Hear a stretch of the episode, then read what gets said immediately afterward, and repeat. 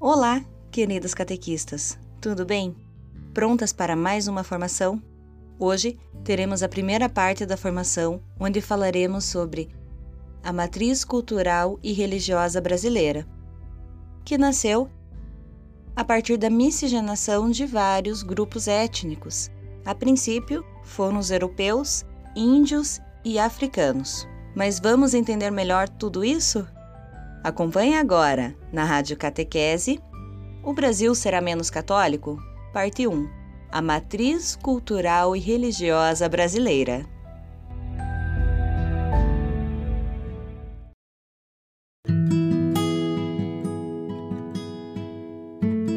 O tema de hoje é um tema muito específico. É um tema que talvez você pode ter estranhado, que você não deve ter visto em outros lugares, é um tema que foge um pouco do comum das formações que são oferecidas, mas é um tema muito, muito importante para a nossa formação. É um tema especial porque os dois conteúdos de hoje e de amanhã são duas partes, né? Eles vão ajudar você a olhar para o quadro religioso onde você atua é uma coisa muito curiosa essa. Já na década de 70, a Igreja Católica tinha o hábito de fazer uma análise de conjuntura da realidade antes de traçar um plano pastoral. Eu acho que essa cultura nós não podemos perder. Afinal, a gente só planeja o que é importante. Se a tua catequese é importante, portanto, vamos planejá-la também. Né? Isso é essencial. Por que estou dizendo isso? Você e eu atuamos numa cultura, que é a cultura brasileira. Nós estamos evangelizando pessoas que transitam nessa cultura. Entender como aquela pessoa pensa é importante, por isso nós já tivemos aqui, por exemplo, transmissões sobre psicopedagogia. Tivemos seis conteúdos assim, por exemplo. Mas entender contexto em que aquela pessoa se situa também é muito importante. E por isso hoje o subtítulo é a contribuição da ciência para a evangelização. É esse o subtítulo, né? Então, olha só, eu garanto que vocês vão gostar do conteúdo de hoje. Não é um conteúdo cansativo, tá bom? É um conteúdo bem, bem tranquilo, na verdade. E é um conteúdo que vai ajudar muito você a compreender a a relação em que você é, que você tem com a realidade, certo? Vamos lá. O Brasil é uma cultura que foi criada já a partir do século XVI e o Brasil tem características únicas, como qualquer país tem suas características únicas.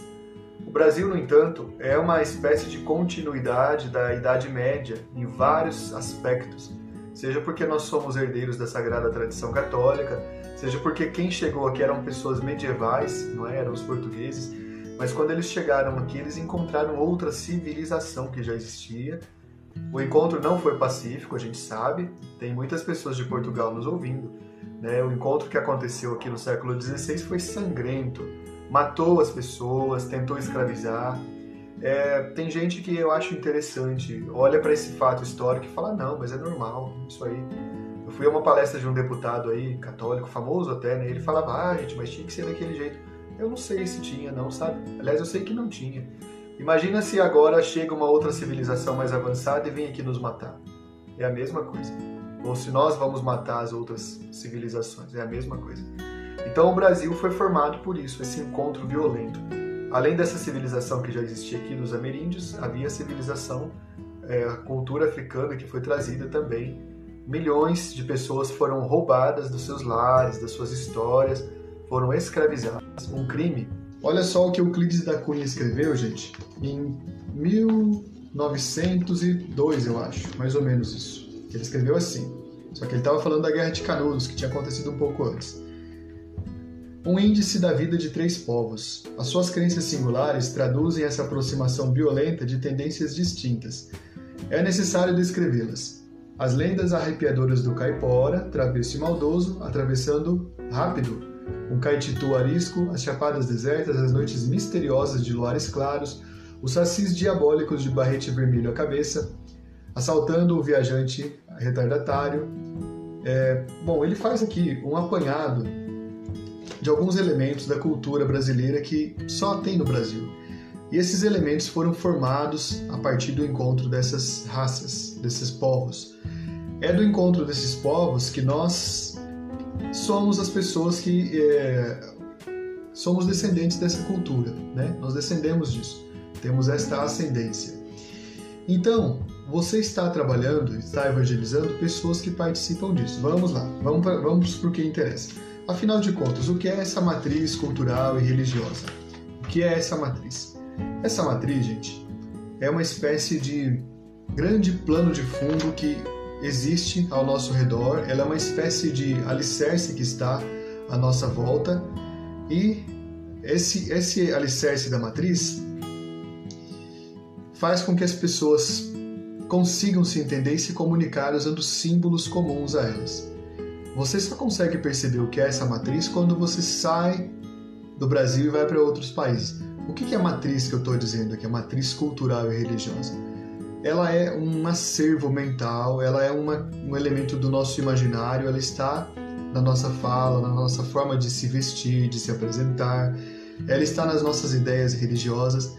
Isso se chama matriz cultural e religiosa brasileira, tá bom? Então é um conceito importante para você aprender. Esse conceito eu trago das ciências da religião para você, tá bom? Da antropologia e da sociologia das religiões. A matriz Imagina o seguinte: imagina que você tem na sua frente um lago e esse lago está repleto de peixes que só são dele. Pronto, essa é a matriz. Ela é uma espécie de lago imaginário mental. Eu quero deixar bem claro esse conceito para você entender.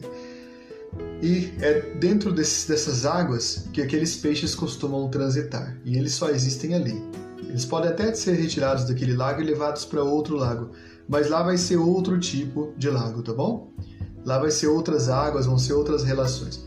O que nós construímos no Brasil é todo o nosso acervo. O que, que faz parte da matriz cultural e religiosa brasileira? As nossas tradições, a nossa forma de pensar a realidade, a nossa forma de reagir diante das coisas, tudo isso é parte da matriz. A matriz é um grande alicerce invisível que sustenta a cultura.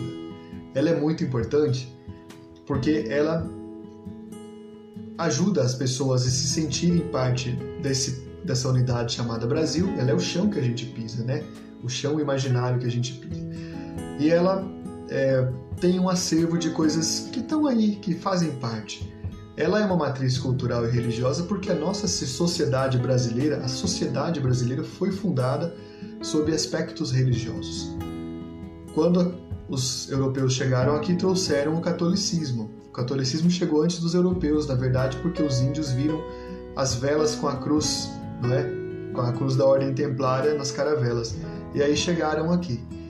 É, trouxeram o catolicismo. O catolicismo é uma religião organizada, sempre foi.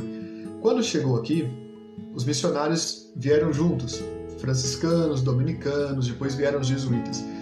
E eles foram, então, evangelizando, catequizando os indígenas e depois também os descendentes das pessoas escravizadas da África. Só que os indígenas não abandonaram completamente as suas religiões e também as pessoas roubadas lá da África e trazidas para cá à força também não abandonaram. Elas foram construindo juntas um imaginário, é, um conjunto de acervo religioso, cultural partilhado. Muitas coisas são partilhadas entre elas, entre essas três culturas. E nesses séculos que o Brasil foi se formando, isso foi sendo colocado à parte, foi sendo colocado é, como parte da fundação do Brasil. Então, a matriz cultural e religiosa brasileira é isso. É, de vez em quando a gente tem que partir para conteúdos mais um pouco mais densos para a gente começar a avançar para outros campos. Se você e eu só ficarmos naquilo que é nosso como catequistas, ah, a gente só vai estudar liturgia, só vai estudar, por exemplo, o catecismo, a gente faz isso já, gente. Eu quero convidar você a fazer um olhar diferente para outras coisas. Faz um esforço, mesmo que você ah, esteja tendo alguma dificuldade, tá? Faz um esforço aí para a gente avançar um pouco na nossa, no nosso conhecimento. Uma atitude que as pessoas têm, de às vezes quando vem algo que não estão muito, não está muito claro, que é muito novo, é tentar sair daquilo e procurar o comodismo. Eu vou te convidar agora a fazer diferente. Se você vai achar alguma coisa aqui um pouco mais assim difícil, um pouco assim, nossa, isso eu nunca tinha visto, fique até o final, permaneça e pergunte. A gente vai tentar esclarecer, tá? É isso. Eu, eu quero fazer esse convite para você. Para a gente conseguir olhar as coisas com mais clareza, a gente tem que subir um pouco mais alto. E eu quero convidar você hoje a subir um pouquinho mais alto é, com esse tema que a gente está apresentando aqui, tá? Então essa é a matriz. Olha só, a primeira pessoa que falou da matriz cultural e religiosa brasileira foi um holandês, o André Drugers. Isso ele fez na década de 1980. Por ser holandês, ele chegou ao Brasil e percebeu várias coisas diferentes que tinham aqui, e percebeu que a cultura brasileira era fortemente religiosa. E mais, ele percebeu que a cultura brasileira era fortemente religiosa católica. Ele teve essa percepção. Olha que interessante isso. Claro, né, gente? Das três raças que compuseram, das três culturas que compuseram o nosso país e a nossa cultura, o catolicismo foi a força que organizou as inspirações indígenas e também organizou muitas, muitas questões da inspiração africana. Quando a gente fala de imaginário, que não é um tema para hoje, mas eu só vou dar um, um parêntese aqui, as pessoas costumam pensar que imaginário é ligado à ficção. Isso é um grande erro. Aquilo que pensamos na nossa cabeça, aquilo que nós achamos que é ficção, é tão real quanto, por exemplo, sei lá, esta caneta, né? Mas a ideia de caneta também é real. É na minha cabeça, por exemplo, que está a ideia de caneta se eu sou um engenheiro e vou começar a construir uma caneta. Na minha cabeça eu sei que uma caneta serve para escrever, para desenhar, para, enfim, para muitas coisas.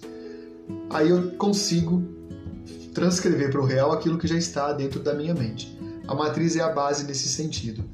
A matriz é um grande baú que nós temos, é um grande acervo gigante, quase infinito, e deste acervo, deste baú, nós vamos tirando coisas, tirando coisas, tá? A gente vai entender já por que, que isso é tão importante. Olha só. Então, André Drummers foi essa primeira pessoa. Uh, eu vou ler um trechinho de, uma, de um artigo que ele escreveu, que eu acho importante. Ele escreveu assim: Quando em 1980 cheguei a Curitiba, li a Folha de São Paulo. É engraçado, né? Os paranaenses leem a Folha de São Paulo. Eu sou paranaense, eu posso falar mas é, outros estados leem também. Vocês não têm jornal, não, gente? Tô brincando, né? Eu sou paranaense, eu posso falar. É, ele leu a Folha de São Paulo, então, da primeira à última página, como parte da tentativa de aprender português. O que me chamou a atenção foi que pessoas públicas, como políticos, jogadores de futebol, mas também da publicidade, se serviam de linguagem religiosa. Olha que interessante comecei a colecionar recortes de jornal e depois de alguns anos fiz uma análise de conteúdo. Descobri que existe uma religiosidade pública do conhecimento de todo mundo no Brasil que fala português, concordando com essa religiosidade ou não. Olha o que ele está falando. Então, tem gente que é católico ou não é católico e concorda com essa religiosidade. É, Deus e o diabo são muito importantes, Nossa Senhora também. Jesus é sempre falado e lembrado, um pouco menos talvez. Em vários destes exemplos, falam com um pouco de humor da religiosidade mínima. Estudei isso no Brasil, mas, enfim, ele vai concluir aqui. Ele, ele, ele que está percebendo, essa fala não é minha, tá? Essa fala é dele. Ele está percebendo, ele um estrangeiro olhando os brasileiros como se comunicam. E ele percebeu que a linguagem dos brasileiros é profundamente marcada por elementos religiosos católicos, tá? Aí ele foi falando, foi, foi mencionando uma série de coisas que apareciam na percepção dele. É claro que eu e você, quando eu falo com você, a gente fala uma linguagem dentro do nosso universo cultural comum católico, né? Eu falo coisas que você entende, você fala coisas que eu entendo também. Talvez uma coisa que nós falamos não, não entenda, talvez um protestante ou um, um bandista, mas nós entendemos. Por que, que é interessante a gente perceber isso? Pelo seguinte, você, como catequista, lida com pessoas que estão nesse mesmo universo que nós. Agora veja. Ele deu aqui umas derrapadas na coisa que ele falou. Ele falou que se fala mais de Nossa Senhora do que de Jesus. Para nós é uma derrapada isso, mas ele percebeu isso de modo geral. O que, que, quer dizer isso? Quer dizer que a nossa a, a religiosidade, a matriz cultural e religiosa, ela não é sinônimo exatamente de um catolicismo ortodoxo ela é uma coisa meio assim, um chamado salada mista, é isso, né? Uma, um, catadão, digamos assim, né? Um apanhado de muitas coisas. Catadão é uma expressão de São Paulo, é muito engraçada ela, né? Quando você mistura tudo, é o nome de um prato. Então, ele percebeu que as pessoas pegam conceitos e juntam de acordo com o que elas acham que é importante. Vamos, vamos jogar a real aqui, você e eu agora. Quando você também conversa com alguns pais que não são assim tão católicos, você percebe que na cabecinha deles, ou você que evangeliza, né? Na cabecinha daquelas pessoas, há muitos conceitos misturados. Às vezes a pessoa fala do Papa e fala também, de, vamos falar do, do Chico Xavier ou de reencarnação. São coisas de outra religião que a pessoa traz para o catolicismo. Na cabeça dela, eu já vi isso acontecer. Tá tudo meio junto, sabe? Tá tudo, nossa, falou de Deus, que bom, placa de igreja não importa, né? Fala do pastor fulano de tal. Se quiser anotar, você pode anotar os seguintes pontos que nós vamos falar. São bem didáticos agora, tá? Muito didáticos. Olha só que interessante. O primeiro ponto da matriz, que a matriz tem, que a gente identifica visivelmente, chama-se elemento da magia. O que é o elemento da magia? É uma contribuição que é tanto dos portugueses, quanto dos indígenas, quanto dos africanos. A magia, quando fala magia, não tem nada a ver com magia negra, não tem nada a ver assim, com feitiçaria, é nada disso. Vamos entender magia no sentido da sociologia. A magia que eu estou falando para vocês aqui é uma magia que é, ela assim, é a forma de entender que forças místicas agem no mundo, tá? Isso é a magia nesse sentido científico, não estou falando no sentido religioso, preste atenção. A magia, no sentido científico, é aquilo que as pessoas acreditam que está em, em trânsito no mundo, as forças espirituais que estão em trânsito no mundo. Tá bom? É, de certa forma, veja bem, entenda o que eu vou dizer, não vai cortar, né? Tudo bem que às vezes dá uma travadinha, mas não vai entender o que, errado que eu estou dizendo. Esta magia é, o que, que eu posso dizer para vocês? Vou dar uns exemplos aqui. Quando, por exemplo, uma pessoa carrega um amuleto, né, claro que isso é um costume não católico, né, uma pessoa de outra religião carrega um amuleto, ela fala que aquele amuleto ele vai abrir o caminho dela, vai fazer ela ganhar no jogo e tudo mais. Isso é elemento da magia. É, quando talvez uma pessoa de outra religião, por exemplo, dos, pentecostais, dos pentecostais, coloca a Bíblia aberta na casa, né? às vezes tem católico que faz isso também, como se aquela Bíblia fosse espantar os maus fluidos, né? Isso é magia, nesse sentido que eu estou explicando, tá? É isso aí. Então, o primeiro componente, se você está anotando, pode anotar. O primeiro componente é a magia. Ah, isto é, a crença no poder de que ah, acontecimentos no mundo físico podem ocorrer a partir de uma causa sobrenatural. Isso é a magia. Tá? Tem, muitos, tem muitos aspectos a magia. Por isso que muitas vezes os nossos padres combatem, né, os nossos formadores combatem algum tipo de relação que a gente tenha com os objetos, com as coisas. A magia entende que às vezes tem algumas coisas que são animadas no mundo. Eu dei o exemplo da caneta, eu vou dar o exemplo de novo da caneta.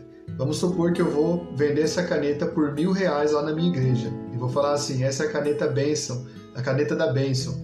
Se você assinar uma folha de papel escrito, sei lá, 10 mil reais, 10 mil reais vai aparecer na tua vida. Só que essa caneta eu estou vendendo por 2 mil reais. Aí todo mundo vai lá comprar. Isso aqui, gente, é elemento da magia, tá? Então as pessoas acham que há um fetiche, há um poder porque eu ungi essa caneta, talvez eu passei assim na minha camisa. Eu não estou brincando, vocês estão entendendo o que eu estou dizendo. Aí isso aqui fica como se fosse um elemento mágico, sabe? Já houve casos aí que foi falado, por exemplo, de vassoura ungida.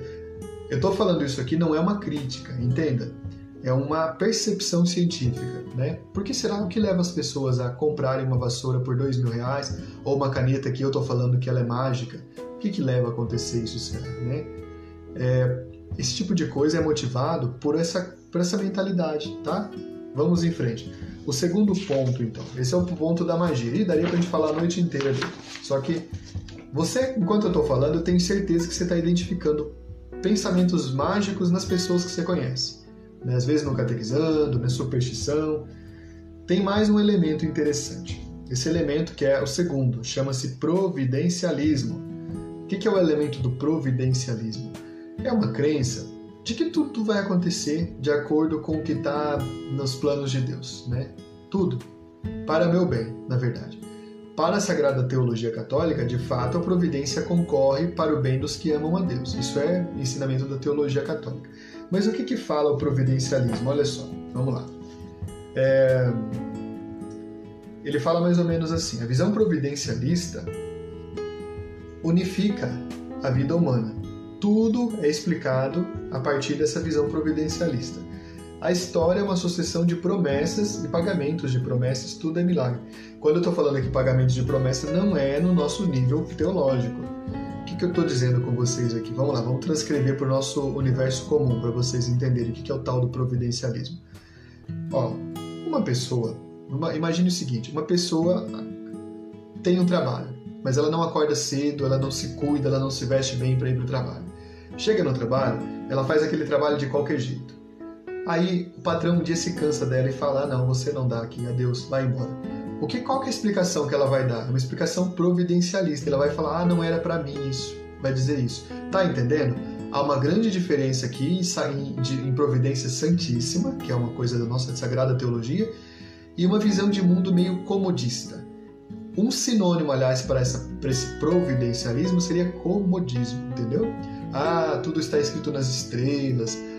Você meio se liga com a ideia de destino. Destino não existe, na verdade. Não tem destino, não tem. Ou tem a liberdade humana, conforme Santo Agostinho já nos ensinou, ou não tem destino, porque uma ideia não casa com a outra, tá? O destino é uma ideia ligada a esse tal providencialismo, com P minúsculo, que diz o seguinte: todas as coisas já foram determinadas por uma divindade meio autoritária que falou: você, por exemplo, Eliette vai nascer e vai ser catequista. Você, Ana Paula, vai ser é, coordenadora de catequese lá da cidade e tal. Isso não existe. Você pode ter escolhido ser catequista ou não. E isso se chama liberdade, mas não tem o elemento assim, está escrito nas estrelas. Isso não existe, não faz sentido. Quem acha que destino existe, aliás, precisa saber que isso está contra a teologia católica, né? Ou o destino ou a providência, ou, né, ou o destino ou a liberdade. Não tem, não tem lugar para os dois, tá bom? Vamos lá. Vamos pro próximo elemento. Então, o primeiro elemento foi aquele que eu falei, né, que vocês já entenderam, o elemento da um, o elemento da magia. O segundo elemento é esse elemento do providencialismo, que eu já falei. Você pode chamar o providencialismo também de determinismo, tanto faz, é a mesma coisa. Tem mais um elemento, que é o elemento da é, relação com seres espirituais, tá? Esse elemento também é parte da nossa matriz. E ele apareceu nas três culturas. Aliás, a matriz só foi formada porque elas eram muito parecidas em alguns aspectos. O externo não, mas aspectos místicos tinha muito elemento em comum. Esse terceiro elemento, por exemplo, essa interação, essa relação com seres espirituais, é muito curiosa. Você já deve ter tido, por exemplo, catequizandos que falam, que, que alegam que falam com a avó, que falam com espíritos, não sei o que tem, o que tem. Isso é um elemento que está na matriz cultural e religiosa brasileira, né? Tem algumas pessoas às vezes que alegam que recebem ali uma mensagem de Nossa Senhora, né, tal. Há alguns casos que isso pode até ser verdade, mas há alguns casos, gente, que isso é apenas um elemento da matriz cultural e a pessoa às vezes está num estado às vezes de é, necessidade, de carência, de vontade de se sentir importante, ela começa a alegar que recebe comunicações espirituais dos, do, mundo da, do mundo que não é o nosso mundo, né? do mundo imaterial. Enfim, isso até vira religião às vezes, se você está me entendendo. Porém, esse elemento aqui é um elemento que está nessa cultura, nesse grande caldeirão cultural que é a matriz, tá? É muito comum a gente ver as pessoas falando isso. E quando eu falo seres espirituais, você pode pensar toda a categoria de ser espiritual que você quiser pensar. Vamos citar alguns aí, me ajuda a citar. O que é um ser espiritual? Tudo aquilo que a gente imagina que não é desse mundo. Ó, tem assombração, tem. que mais? Tem anjo, porque anjo não é do mundo material, a teologia ensina, né? É, tem o espírito que já, de quem já morreu, tem o lobisomem, tem o chupacabra, tem o saci pererê, enfim, tem uma série de coisas algumas coisas reais da nossa santa religião estão misturadas aí a outras coisas que não são reais. Né? Ah, mas como que você fala que da nossa religião é real e da outra não é? É muito simples, gente. A maior parte das coisas que a gente vê no, nessa relação, nessa suposta relação aí, de pessoas com o mundo espiritual, é, é para trazer alguma mensagem que não vai acrescentar nada, é para falar, falar assim, não, você é tão especial mesmo que você é capaz de ver mesmo Uh, porque, veja, eu não acredito que seja possível Nossa Senhora aparecer para você para te dar uma notícia se encontra tua cunhada, por exemplo. Não faz sentido isso, não faz nenhum sentido. Ou eu não acredito que o teu anjo da guarda vai aparecer para você para falar o número da loteria. Também não acredito nisso. Ou não acredito que o lobisomem vai te pegar porque você não confessou na quaresma. Também não acredito nisso. Só que na cabeça das pessoas, na cultura geral, essa troca, com, essa relação com o mundo espiritual é muito assim, é, é badalada, digamos assim. Fala-se muito disso. As telenovelas não é que elas criaram assim uma cultura meio, né, assim nesse sentido. Elas pegaram da, do imaginário católico, do imaginário da matriz e pegaram e colocaram na telenovela. Aí um fala com o que já morreu, o outro recebe mensagem e tudo mais. O meu pai faleceu em 2010 e quando ele faleceu, foi lá uma pessoa que falava assim, que falava com os mortos, né? Aí ele foi lá me falar: Olha, sexta-feira passada eu recebi uma mensagem do teu pai, você tem que ir lá no centro para receber essa mensagem. Aí eu falei para ele desse jeito assim, com muita tranquilidade, muita boa educação, que interessante, o meu pai que morou nesta casa onde nós estamos, será que ele não sabia o endereço aqui para vir me falar? Por que será que ele foi lá falar para o senhor? O senhor teria uma pista para me dizer? A pessoa entendeu na hora o charlatanismo, né? Ficou toda né, envergonhada e saiu, porque ela viu que ali não ia, não ia ter nenhuma, nenhuma vantagem, não ia conseguir tirar dinheiro de ninguém ali. Mas muitas pessoas hoje, e é bom você saber disso, é muito importante Muitas pessoas hoje em dia são presas fáceis, às vezes, de pessoas que alegam isso, né? que alegam, ah, eu recebo a mensagem lá de não sei quem. Oh, cuidado, hein? Cuidado. Eu não estou nem falando que é verdade nem que é mentira, vocês estão me entendendo, mas eu estou dizendo que isso é um elemento da matriz, tá? Isso é um elemento da matriz. Para os portugueses, era muito importante receber, talvez, uma mensagem, um sinal, um sinal né, do, do céu. Para os africanos, era muito importante se comunicar com os antepassados. E para os indígenas, era muito importante falar com seres sobrenaturais. Isso, gente, dentro de 500 anos de história, não desapareceu, permanece. Eu e você somos descendentes desses portugueses, desses africanos e desses indígenas. Tá? Você entendendo de onde vêm certos assuntos, de onde vêm certas ideias, tem mais condições de evangelizar, tem mais condições de perceber que caminho tomar, que atitude tomar, entendeu? Vamos lá, pessoal? Vocês estão entendendo? Tá, tá, tá razoável para vocês? Tá interessante o tema para vocês? Isso aqui é como se a gente tivesse feito uma descida ao subsolo da nossa cultura, sabe? O porão onde ninguém visita. Só que tá cheio de coisas interessantes lá. Pensa nisso. Pensa numa gigantesca casa, num imenso castelo que é a cultura brasileira. E tem um monte de uh, porões, vários andares de porões para baixo. Tem alguns que é difícil até da gente acessar. Mas se você pensa nisso, quando você vai lá naqueles porões, você sobe até para as torres e você fala: hum, eu vi essa ideia lá embaixo. Olha que interessante no que ela se transformou aqui, tá? Então essa é a interação com seres espirituais. Eu não estou dizendo que não exista, só que eu estou dizendo que às vezes, agora eu vou dizer um juízo de valor aqui. Às vezes as pessoas dão um pouco mais exagerada nisso. Efetivamente, Deus se comunica com a realidade humana. E o milagre acontece todos os dias. Agora é o pensamento de catequista como você, eu e você. O milagre acontece à nossa volta, todos os dias. Você tem que estar com os olhos abertos para perceber. Se você está, se percebe. Não precisa ficar esperando que vai vir assim uma mula sem cabeça, sei lá, é, carregando aqui uma mensagem para você do além. Não. Ou que vai vir um fantasma da ópera trazer para você uma verdade, trago verdades. Não, não vai, não vai ser assim. É, às vezes as pessoas gostariam que fosse, né? Sabe por quê? Parênteses aqui há uma, uma força, essas são as forças externas sobre a cultura. Há uma força externa sobre a cultura chamada desencantamento do mundo. O que é o desencantamento do mundo? Isso é coisa que os sociólogos já pensaram. É um nível de racionalismo tão grande que não admite lugar para poesia, não admite lugar para religião. Tudo isso, na verdade, vai falando que só é válido o pensamento racional.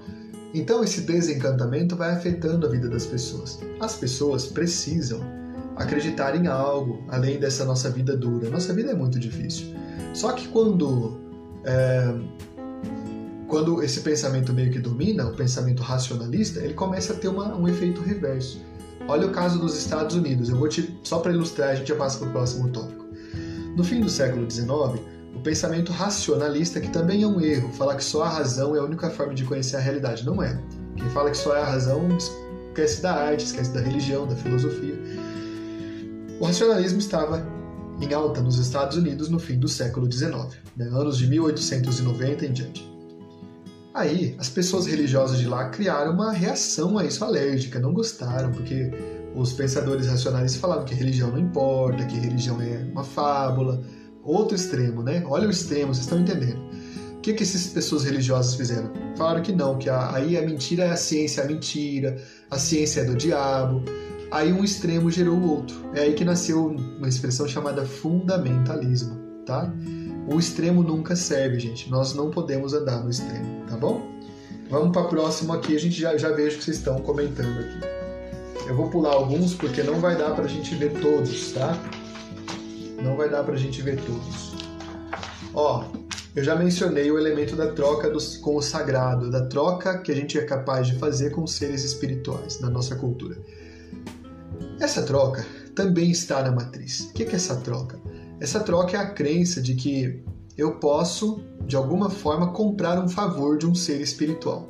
Eu posso comprar um favor de Deus mediante o pagamento de um dízimo, eu posso comprar, por exemplo, a simpatia de Santo Antônio para ele fazer eu achar uma noiva se eu colocar ele de, de ponta cabeça. Você sabe que isso que eu estou falando existiu na nossa cultura, né? Estou falando de uma coisa católica, né? Falei de uma coisa não católica antes.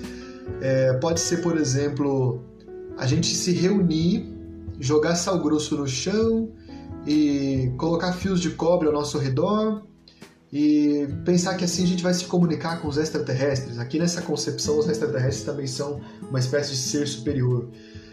Esse tipo de situação, gente, é chamado é, comércio com o sagrado, esperando que do, desses seres superiores a gente receba um tipo de compensação. Isso não existe na nossa teologia católica. A gente recebe bênçãos e uma coisa chamada graça. A graça é de graça, o nome já, já fala. O conceito graça é teológico, a graça é gratuita. A graça não depende de uma troca, sim, não depende de uma oferenda, às vezes, né? Ou de um sacrifício, entendeu? Houve um grande sacrifício, sim, foi no século I, foi no ano 33, né, que foi o sacrifício de Jesus na cruz.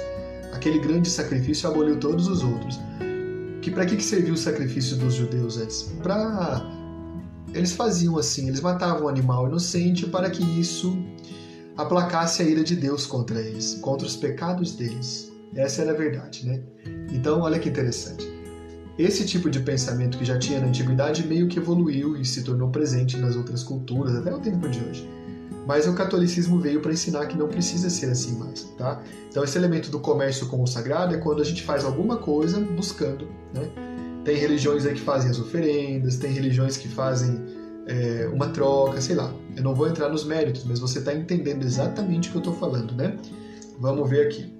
Tem mais alguns elementos, eu não vou falar todos, que eu quero dialogar com vocês, tá? Tem um elemento que é muito polêmico chamado sincretismo. Sincretismo quer dizer aquilo que se mistura, aquilo que se mescla. O sincretismo é quando uma religião começa a pegar elementos da outra, assim, uma boa, né? O sincretismo é realmente complicado porque ele, ele ocorre e, e passa a causar uma confusão que as pessoas não sabem exatamente qual é o limite de uma religião qual é o limite da outra. E gera muita confusão.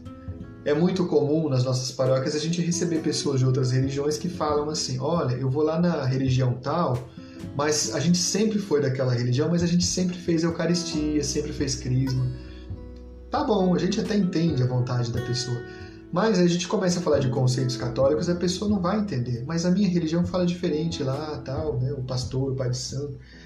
É complicado, é o sincretismo. Na cabeça das pessoas que são tocadas pelo sincretismo, não há um limite muito claro entre uma religião e a outra, porque todas são boas.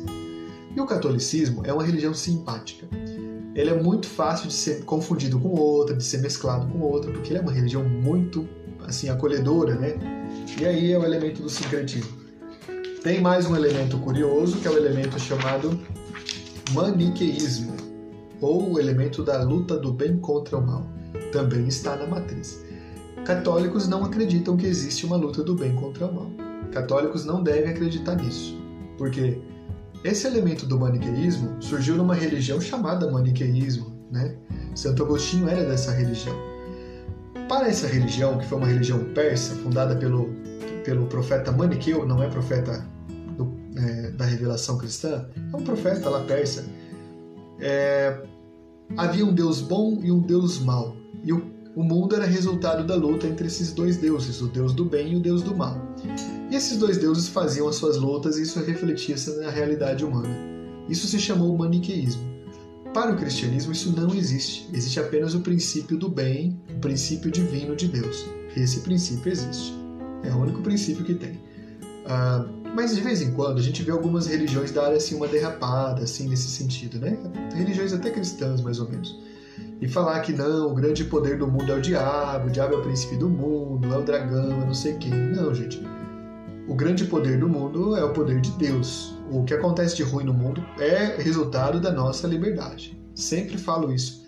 Quem me acompanha no nosso mini retiro sabe que eu tenho uma é, sempre às vezes eu preciso insistir no ponto da liberdade humana. É a nossa liberdade que nos trouxe onde nós estamos. Não foi o diabo, não foi, sei lá, né, a mula sem cabeça, o boitatá. Não foi, né, não foi, não foi nada. Foi a minha liberdade que me trouxe. É difícil entender isso. É para a liberdade que Cristo nos libertou e Ele nos libertou uma vez só, né? Só que de vez em quando, às vezes até algum pregador leigo, tô dizendo, viu, que você não vai escutar muito assim, muitos padres esclarecidos ficarem falando, né? Olha o bem contra o mal, não. Algum pregador leigo nosso dá uma derrapada e fala isso. Não pode, não tá teológico isso, não tá teológico, né? Quando fala, por exemplo, que a vida dos católicos está sujeita assim a uma interferência maligna, puxa, mas os católicos são batizados, remidos pelo sangue do Cordeiro, pode estar tá, sim sujeito a uma interferência, mas é da liberdade do outro tá? Pode, a liberdade do outro tem esse poder para nos atrasar às vezes. Mas não precisa ficar preocupado demais com essas outras interferências, tá? Porque quem é batizado, eucaristizado, está dentro do corpo de Cristo, tá bom? Eventualmente algum malefício espiritual acontece, mas isso é eventualmente, isso aqui é quase extraordinário, não é cotidiano. E do jeito que algumas religiões falam aí, nossa, o diabo está embaixo da tua cama desde a hora que você levanta e ele vai dormir com você, inclusive. Não é assim, gente. Quem anda na presença de Deus não é assim. Tá bom? Vamos lá, vamos pro próximo aqui. Tem mais um elemento da matriz, gente, que é o elemento final, um elemento chamado violência. Quando os portugueses vieram aqui e mataram os índios, vieram e exploraram as pessoas da África, eles fizeram isso não com gentileza, mas fizeram com profunda violência, com muita violência. Todo tipo de violência que você imaginar. Isto é um elemento que está presente nas nossas relações culturais. O elemento, por exemplo, brincadeiras que a gente escuta, ah, eu vou te dar uma porrada, né? Ah, eu te quebro, eu te arrebento. Isso nem é brincadeira, é um elemento da violência que inclusive se concretiza. Talvez hoje, no dia que você está me ouvindo aqui, você deve ter ouvido falar de algum caso de violência gratuita sem sentido. Isso é o resultado de um elemento da nossa matriz cultural e religiosa. Toda essa matriz foi fundada, foi forjada com uma pressão. E essa pressão foi a que deu origem a muitos, a muitos efeitos patológicos culturais que nós temos. É a chamada, então, o chamado efeito da violência, tá? Ela se manifesta não só nas, nas, nas falas religiosas das pessoas. Olha que engraçado. Católico falar, por exemplo, que Deus vai castigar.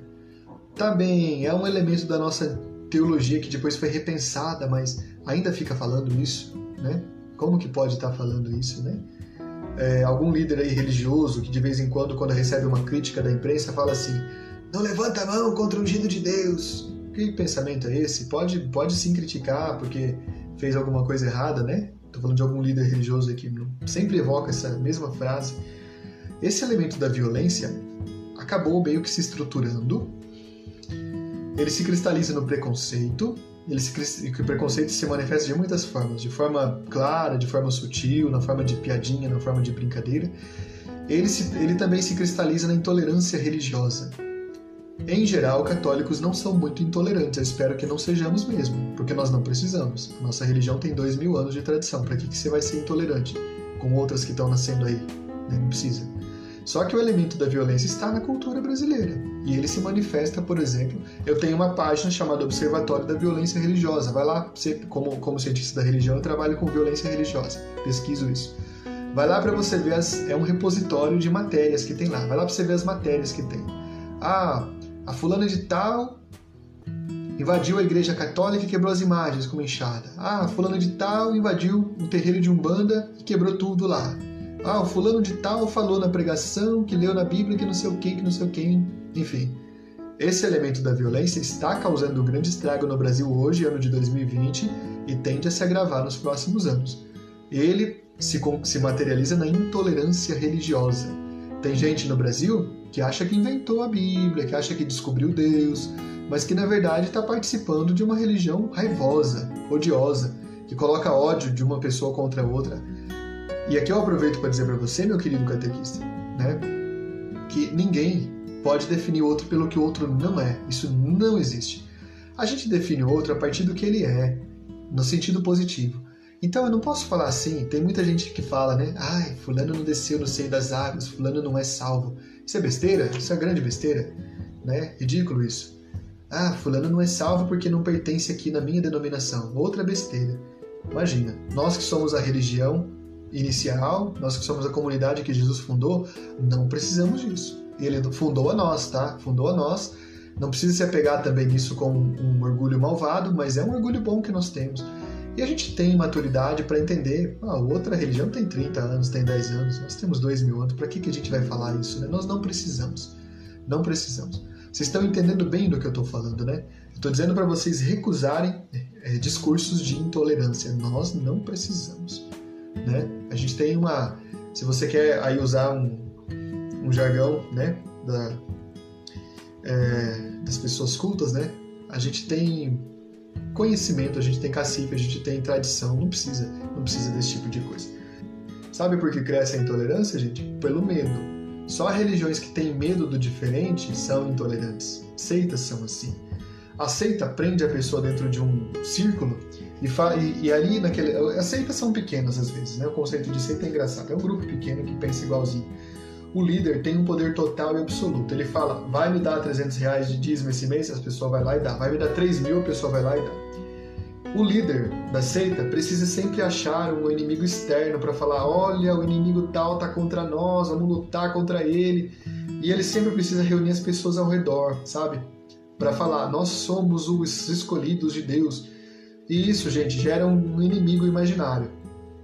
Para muitas seitas, o inimigo imaginário é a Igreja Católica, você sabe disso, você sabe que eu não estou brincando. Para muitas seitas, o inimigo imaginário são as religiões afro-brasileiras.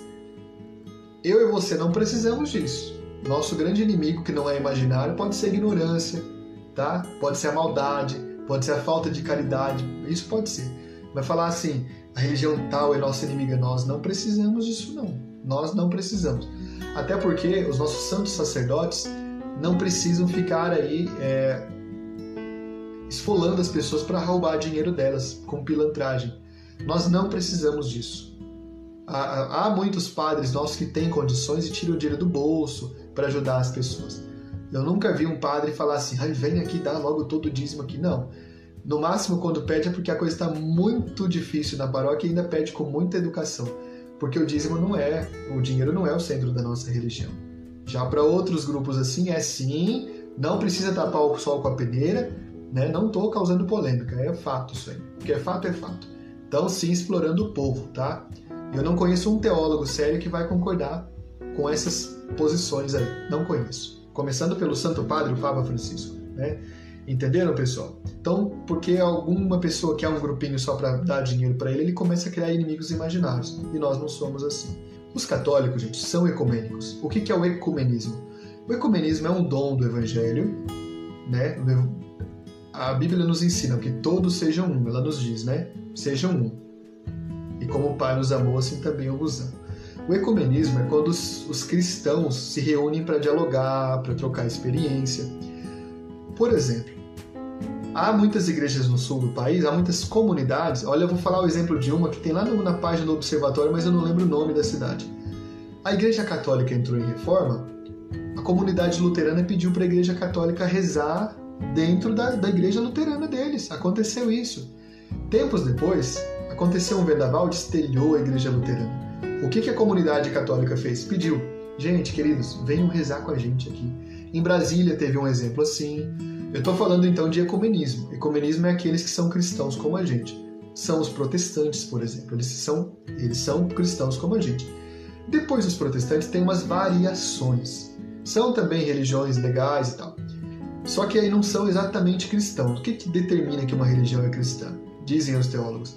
que acredite na divindade de Cristo, né? que acredite é, na revelação, é isso que é o cristão. Alguma religião que às vezes traz um novo profeta, ela não é exatamente cristã nesse sentido, mas ela também, por exemplo, tem os mormons que tem um profeta, né, que é o José Smith, e tem um, outro profeta que é Jesus, que é uma reencarnação do, do arcanjo Miguel. Essa religião, por exemplo, são gente boa até. Eles não tem nada contra eles, nem eles contra nós, mas eles é, fizeram algumas inovações aí que meio que descontinuaram a tradição cristã. Tem umas outras igrejas no Brasil que são as tais neopentecostais né, também. Ali eles pegaram elementos da Umbanda, eles pegaram elementos do Candomblé e eles colocaram na, na, na liturgia deles e tudo mais. São gente também, filhos de Deus também, não pode negar. Só que eles não estão dentro do panorama tradicional cristão, né? Quando você pega, por exemplo, igrejas pentecostais, eles têm lá um rito do reteté, né? Que é uma gira, giram assim, freneticamente, é um transe quase. Isso veio das religiões afro-brasileiras. É. Tem outro elemento aqui, que esse elemento, se eu falar, você pode não, não entender direito, né? Então eu não vou nem falar, deixa pra lá. Não quero causar polêmica aqui para vocês, né? Mas olha só, fala de outro elemento aqui. Tem uma pesquisadora da religião, ela é estadunidense, vocês sabem que este dom de falar em línguas, eu sou da renovação carismática, tá?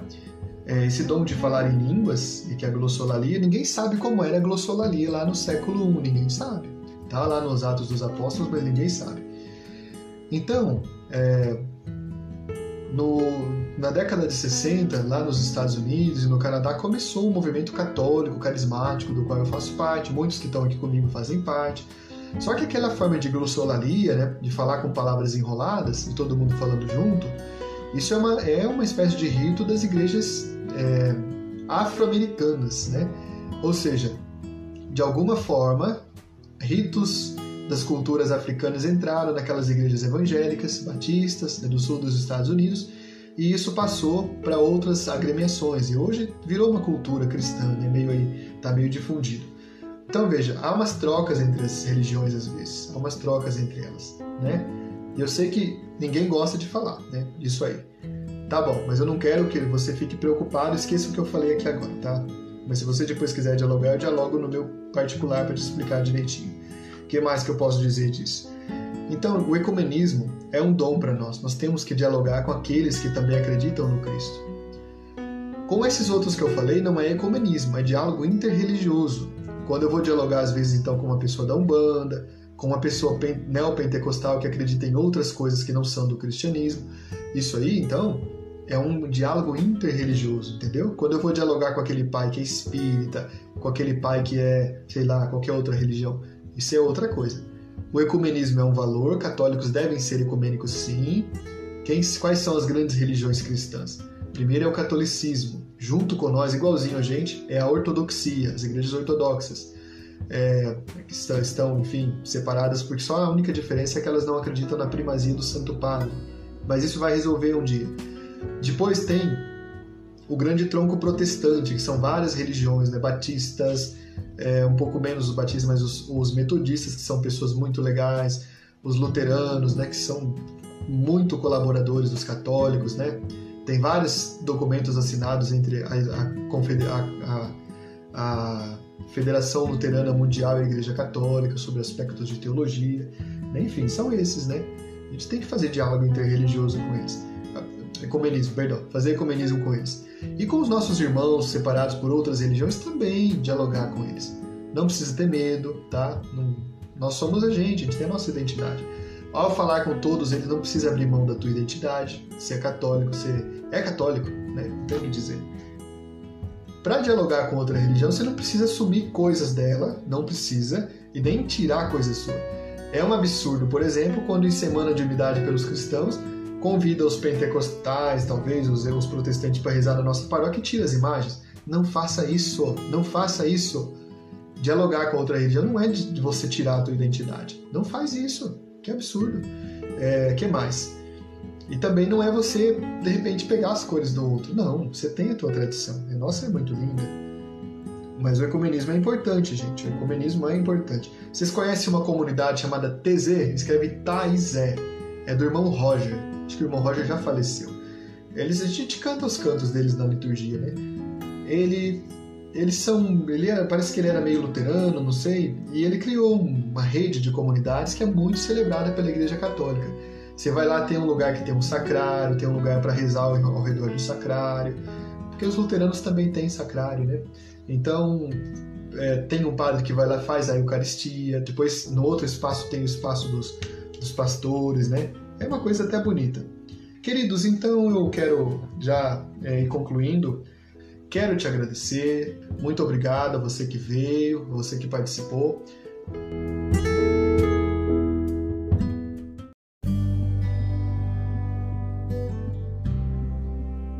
Este conteúdo foi mais uma produção feita com muito carinho pela Bruna e por mim, Altieres, para que a tua missão seja elevada a um novo nível. Rádio Catequese conecta o teu coração ao coração de Deus.